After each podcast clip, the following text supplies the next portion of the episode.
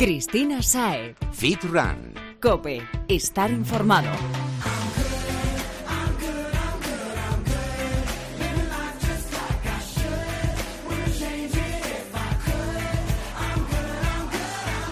Buenas y bienvenido Fitrunner a un nuevo capítulo de Fitran Cope, el espacio que destinamos en esta casa para ti, para tu bienestar, porque para sentirnos bien es súper importante llevar una vida activa y una alimentación sana y equilibrada. Y de eso es de lo que tratamos programa tras programa, para que conozcas así las distintas formas de hacer, las variables que, depen- que deben llevarnos a elegir una u otra manera, porque ya sabes la palabra mágica que nos caracteriza, depende.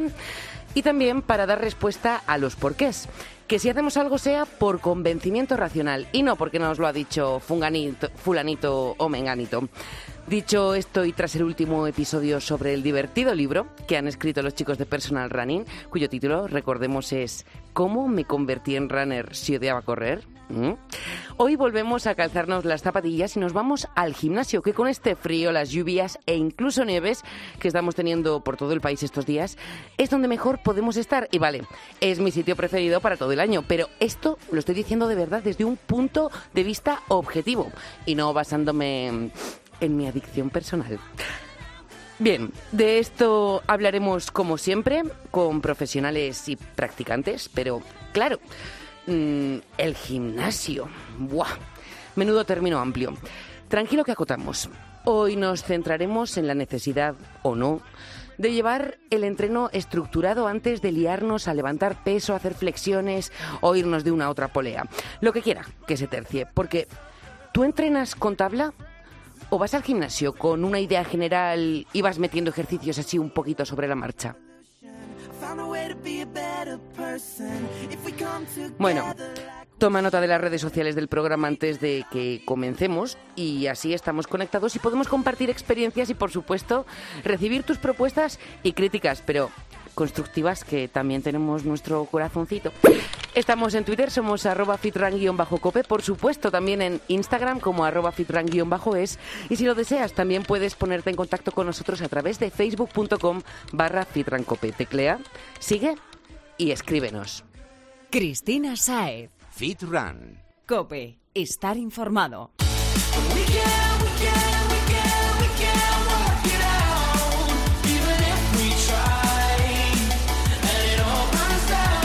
Con este temazo presentamos al profesional que va a acompañarnos esta semana en este camino que hemos emprendido hacia el conocimiento, pero real, en mayúsculas, del mundo fitness. Ahí es nada.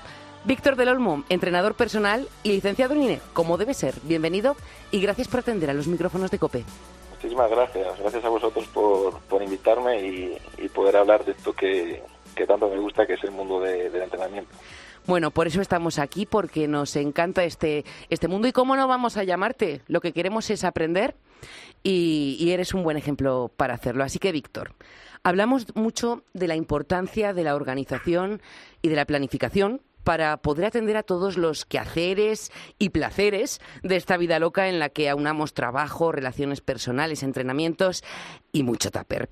Pero eh, poco hincapié se hace en el papel que ocupan a la hora de obtener los resultados deseados en el entrenamiento. Y ahí es donde vamos a entrar nosotros en el día de hoy, ¿te parece? Sí, sí. Bueno, pues ¿cómo lo ves? ¿Es importante tener planificado nuestro entrenamiento del día? ¿O eso que he dicho de llegar e ir hilando ejercicios como buenamente nos va apeteciendo o disponemos del material necesario es más productivo? ¿Qué opinas? Pues desde mi punto de vista eh, es imprescindible, imprescindible tener una, una programación previa de entrenamiento que vamos a llevar y no solo una programación a, a corto plazo, es decir, de semana a semana, sino una programación a largo plazo y sobre todo en base a, a los objetivos que tengamos en mente. ¿Qué es largo plazo? Pues largo plazo, eh, para mí, por ejemplo, largo plazo serían meses, porque hablando de, conseguir un objetivo, podemos tener un objetivo estético, podemos tener un objetivo mm, a nivel de capacidades físicas, porque queremos ganar fuerza, queremos ganar velocidad. Depende de lo que depende del objetivo que tengamos.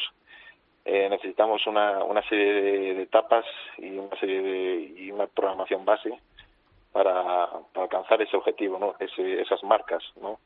Podríamos estar hablando de dos, tres meses para notar ya un cambio real gracias a esa buena planificación del entrenamiento.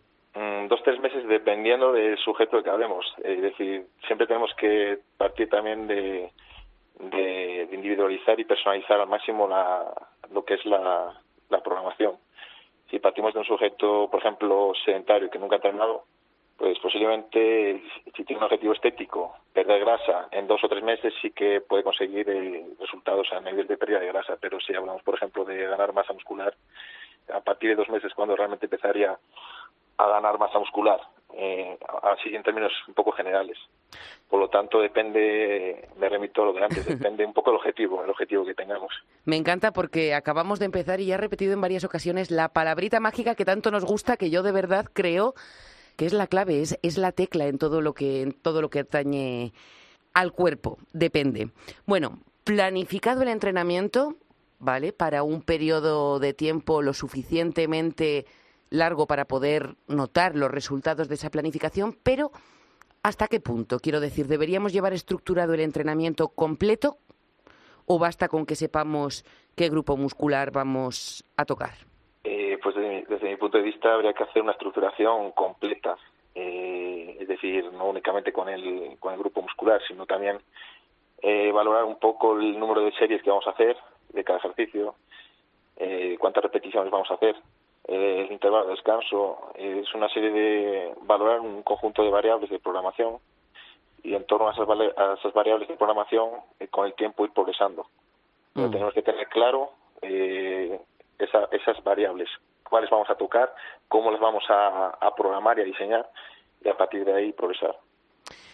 Para hacer mm, esto un poquito más visual, ¿no? Podríamos ir a lo concreto, ¿no? Para, para lo que digo, para que nos quede claro este impacto que tiene llevar las cosas bien versus mm, ir un poco a nuestro libre albedrío. Por ejemplo, para una persona que quiere perder grasa, ¿no? No organizar de forma adecuada su entrenamiento, ¿hasta cuánto podría retrasar su progreso? Mm, hablamos de pérdida de grasa. Pérdida de grasa sabemos, bueno, tú también sabes que la dieta es un factor importantísimo. Eh, partiendo de que está haciendo una, se supone que está llevando una dieta o no está llevando una dieta, porque ahí es un factor clave.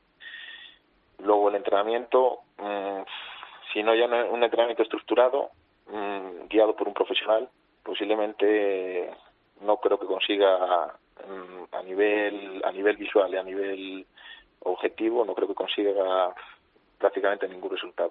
¿Dirías lo mismo para quien quiere ganar masa muscular o aumentar su fuerza o su resistencia? Eh, masa muscular aún con más eh, con más importancia incluso porque el proceso de ganancia de masa muscular es incluso más costoso que el proceso de pérdida de grasa. Siempre supeditado, como digo, como dije anteriormente, a, una, un seguimiento dietético. Pero el proceso de ganancia muscular es incluso más costoso. Volviendo a la pregunta de antes, has, has dicho que, claro, para organizar bien una planificación tenemos que tener en cuenta muchas, muchas variables. Mm, el tiempo, por ejemplo, porque eso es algo que, vale, a mí me vuelve de cabeza porque soy la tiempos, pero en realidad yo creo que es un problema que tenemos todos, ¿no? A lo mejor llevamos estructurado un entrenamiento en la cabeza o, bien porque nos lo ha dado un profesional o bien porque nosotros nos hemos creado nuestra propia tabla, llamémosla así comúnmente. Eh, pero claro, nos quedan cinco minutos para salir pitando y aún tres series de este ejercicio y la siguiente biserie. Mierda, me tengo que cargar la última porque no me da tiempo a completar el entrenamiento. ¿Hay algún truco para hacer un buen cálculo y ajustar nuestro entrenamiento, un entrenamiento completo al tiempo del que disponemos? Eh, habría que habría que adaptar un poco el, entrenamiento a ese tiempo. Obviamente eh, tiene que tener por lo menos eh, no, no te puedo decir tengo cinco minutos o diez es que es inviable. Necesitas un tiempo mínimo, por ejemplo, para realizar un programa que, sea de calidad, un entreno de calidad, que tenga su calentamiento, su parte principal, su vuelta a la calma, necesitas cierto tiempo. Entonces, eh, de media hora para arriba, yo calculo que sería, sería óptimo. Y para hacernos una idea, más o menos, eh, un ejercicio, mm, tres series, ¿cuánto nos puede llevar con su recuperación correspondiente? Mm, un ejercicio, tres series con su, eh, pues pues un poco depende de la cadencia con la que trabaje el sujeto eh, y también depende del sujeto. Si un sujeto inicial posiblemente se, le, se requiera que trabaje más lento, con más lentitud, posiblemente le lleve más tiempo. Eh, si es un sujeto más experimentado puede trabajar más rápido, pero es que la cuantificación a nivel temporal es un poco complicada en ese aspecto. Pero bueno, una rutina, una rutina base de, de musculación y un poco de cardio con una hora eh, sería, sería tiempo de sobra. Bueno, pues con una horita podemos sacar al día o cada X días para ir a trabajar por ese objetivo que, que tenemos en mente. Vamos a entrar un poco más a lo, a lo puramente práctico, porque todo esto de la organización, me has dicho tantos dependes que sinceramente creo que me, merece la pena ir donde un profesional y decirle, ¿cuánto dices que me cobras por, por, por hacer esto? Porque de verdad no tengo tiempo ni ganas de pensar en todo lo que tengo que tener en cuenta para hacer las cosas bien. Entonces, a ver, ¿nos recomendarías empezar por ejercicios troncales, más, más globales, y luego ir a los específicos?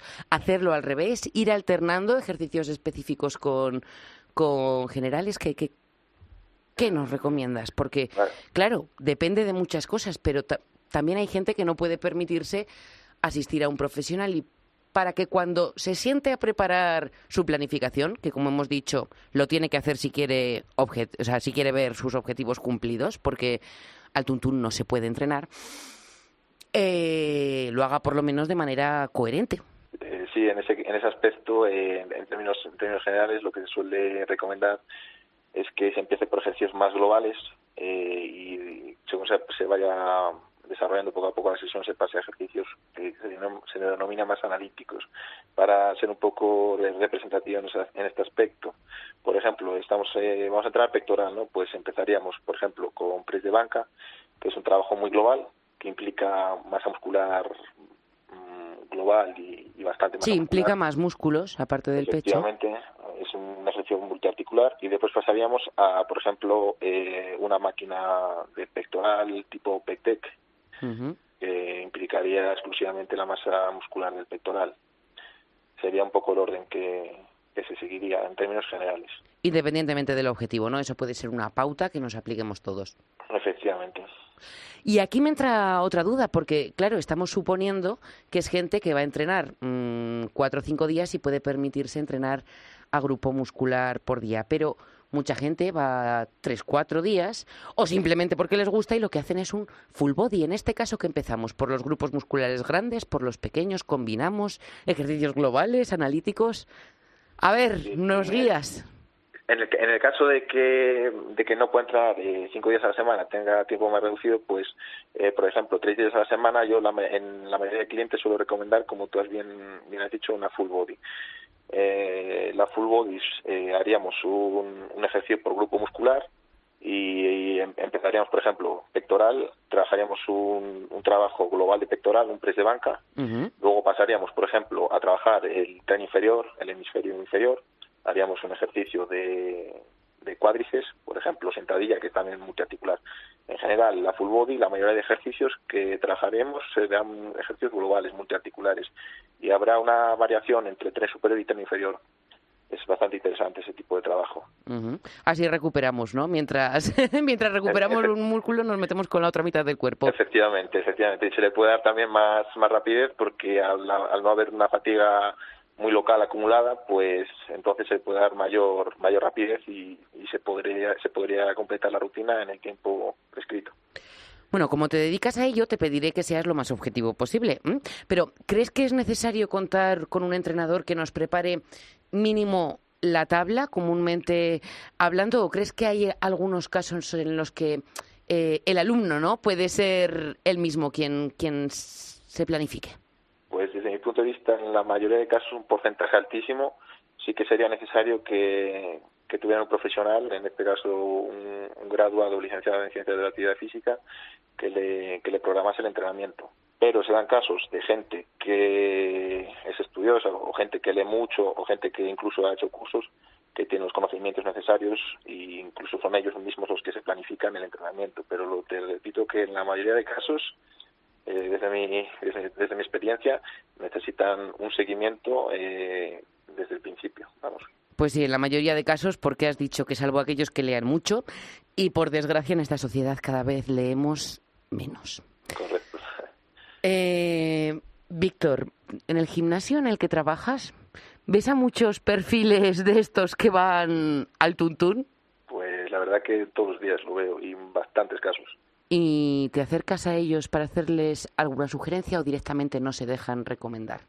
Mm, en la mayoría de casos eh, sí se dejan recomendar. Suele ser gente que eh, acaba de entrar al gimnasio, que, o nunca ha entrenado en un centro fitness o en un gimnasio, entonces suele ser gente que se deja recomendar. Por otro lado, también hay casos muy particulares, muy específicos, que, que es mejor no decirles nada, porque es el típico sujeto que, que lleva entrenando muchos, muchos años, pero que desgraciadamente no ha alcanzado ni objetivos, pero se cree que, claro, tiene muchísimos conocimientos, o sabe Ujú. mucho, entonces no se deja recomendar, incluso eh, te responden de mala forma, así que mejor pasar de ellos, De- y además, cuanto más tiempo llevan, efectivamente. Tienes un mal vicio y ese ya no te lo quita nadie. Sí, sí, sí. Último tip que nos vas a dar. ¿Cuántos ejercicios pueden componer o deberían componer una rutina para que sea completa? Mm, una pregunta ¿O lo medimos en series? ¿Cómo medimos esto?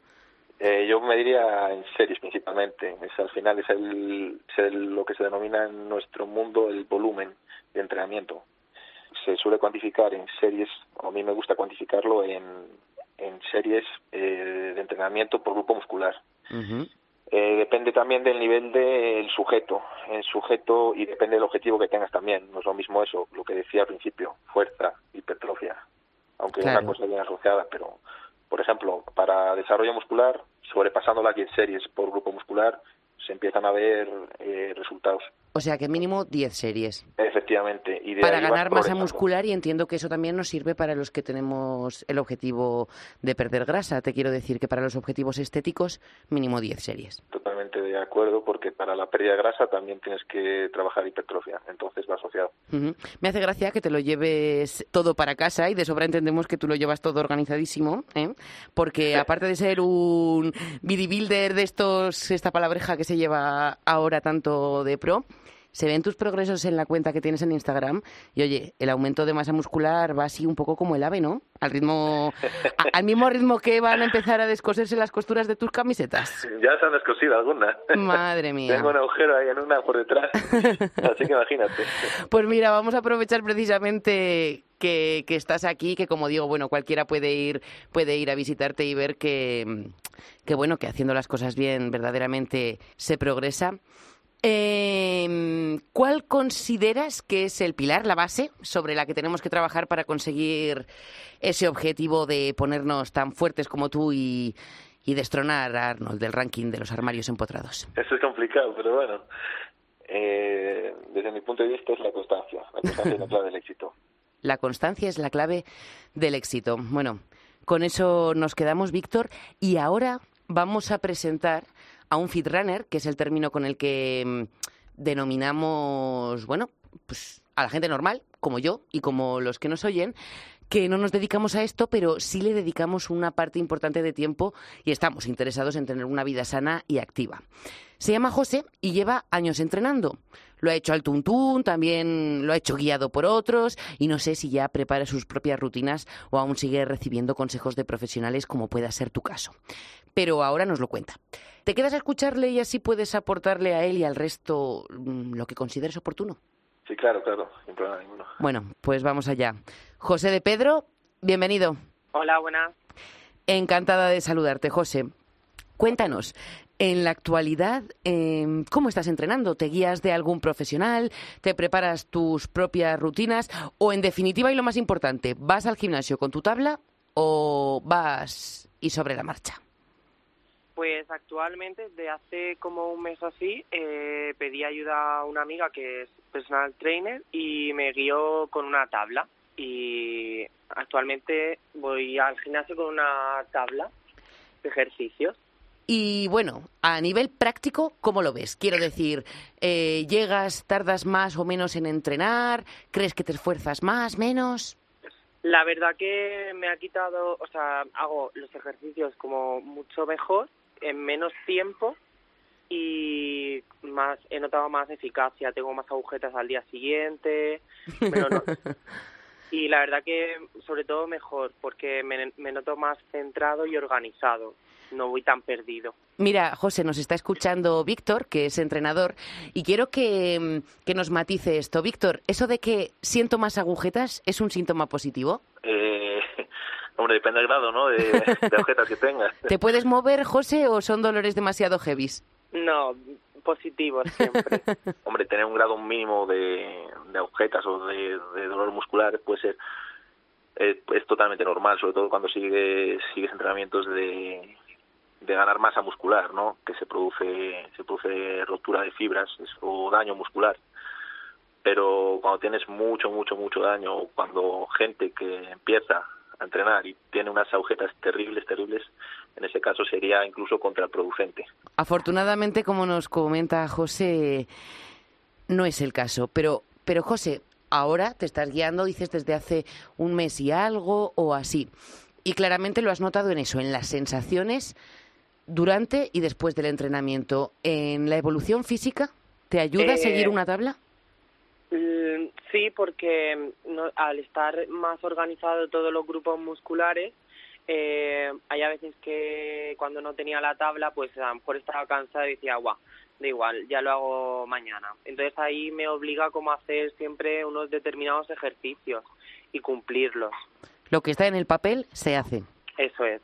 Y cuando ibas tú, tú a tu aire, ¿cómo te organizabas? ¿Llegabas y, y qué hacías? ¿Más o menos tenías un croquis o era un poco según lo que se iba quedando libre? Pues normalmente hacía un grupo muscular por día. Ujú. y intentaba hacer pues mínimo unos unas, unos cuatro ejercicios o cinco eh, de diez repeticiones, cuatro series. Vamos a poner un ejemplo. ¿Cómo entrenarías, por ejemplo, no sé, la parte del cuerpo que más te guste entrenar? ¿Cómo organizabas un entrenamiento? Ponos un ejemplo. Pues la parte del cuerpo que más me gusta entrenar es la espalda. También es por la que menos me cuesta y se- te- me da menos pereza hacerla.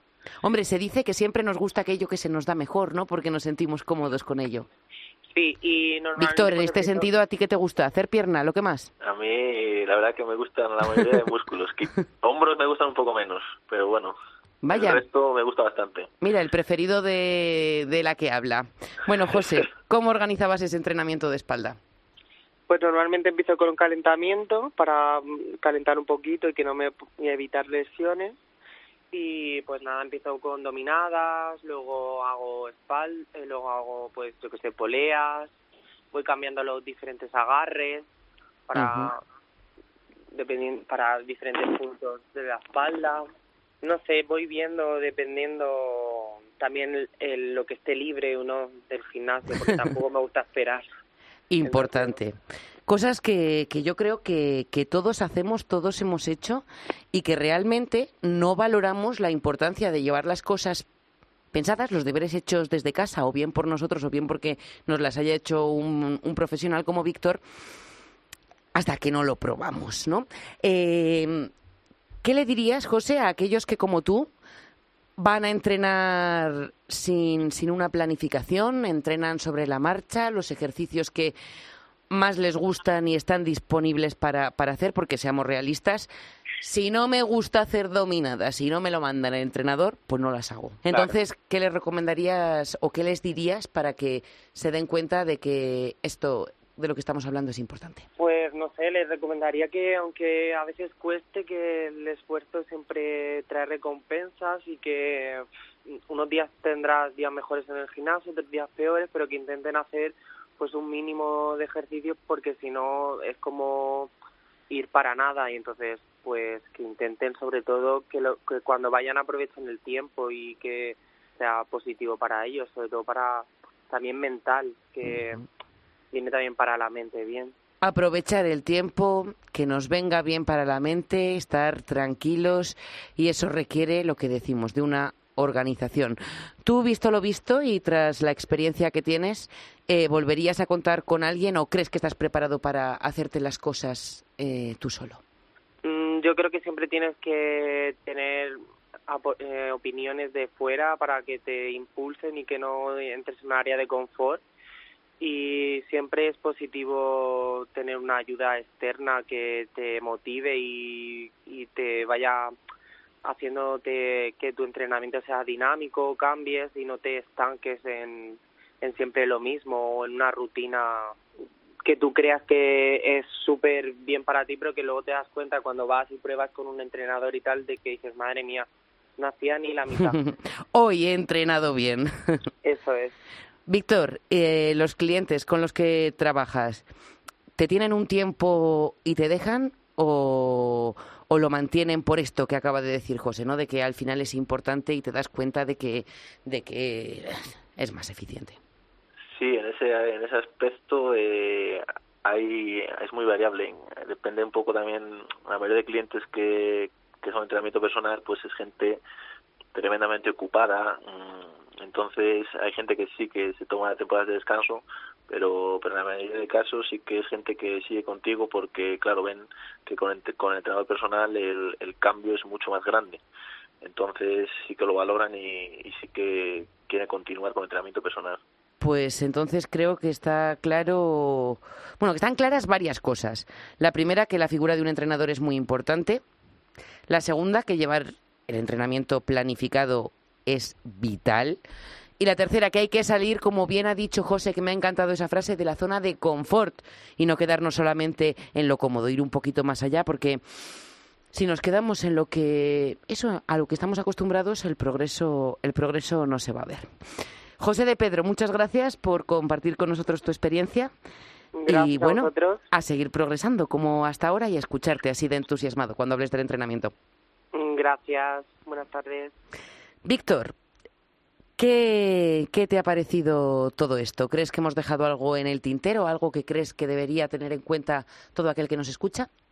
Pues no, desde mi, desde mi punto de vista, daros las gracias por, por, por poder aportar eh, un, granito de arena y poder ayudar en lo que sea eh, respecto al tema de entrenamiento y la verdad que ha estado muy bien, me ha gustado mucho.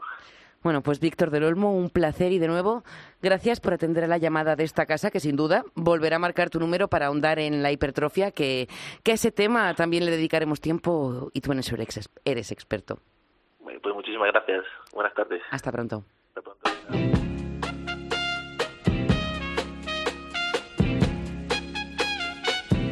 You can get it if you really want. Fitrunner, gracias por estar ahí poniendo la oreja. Nos despedimos hasta la próxima semana. Y hasta entonces, no, no desaparecemos de tu órbita. Seguimos en contacto a través de las redes sociales. Twitter, arroba fitran-cope. En Instagram estamos como arroba fitran-es. Y recuerda, facebook.com barra fitrancope. Escríbenos, comparte con nosotros tu día a día, tus dudas e inquietudes y, por supuesto, proponnos esos temas que te gustaría que tratásemos a fondo en el próximo podcast. Bueno, sé feliz y como dice la canción que está sonando, puedes conseguirlo si lo quieres de verdad. You can get it if you really want. Gracias por estar ahí pegando la oreja y hasta pronto.